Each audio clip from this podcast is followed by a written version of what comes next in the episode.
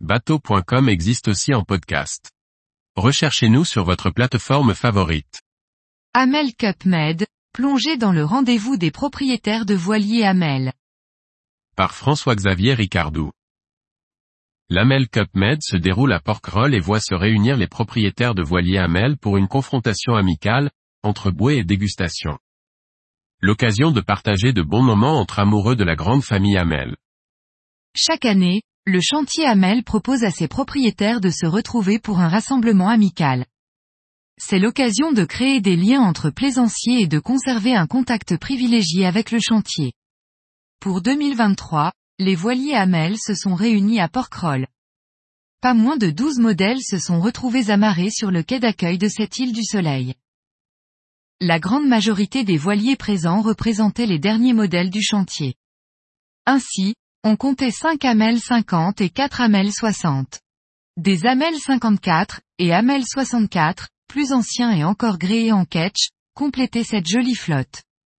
Sur les tableaux arrière flottent des drapeaux de nombreuses nationalités, allemands, américains, anglais et aussi français. Les échanges entre les bateaux se font dans toutes les langues. L'Amel Cup Med n'est pas une régate. En effet, ces voiliers ne sont pas dessinés pour courir entre trois bouées. Pour autant pendant trois jours, des parcours étaient dessinés autour de Porquerolles, et la volonté pour chaque équipage d'en découdre se faisait sentir sur le ponton avant le départ. Pour l'occasion, nous avons embarqué sur un Amel 60. Naviguer sur ce type d'unité demande une petite acclimatation.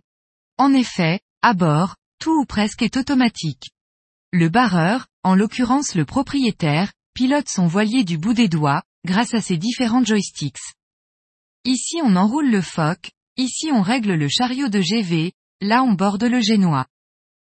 Reste à l'équipage à profiter de la balade en admirant toutes ces jolies unités réunies sur un plan d'eau toujours aussi merveilleux.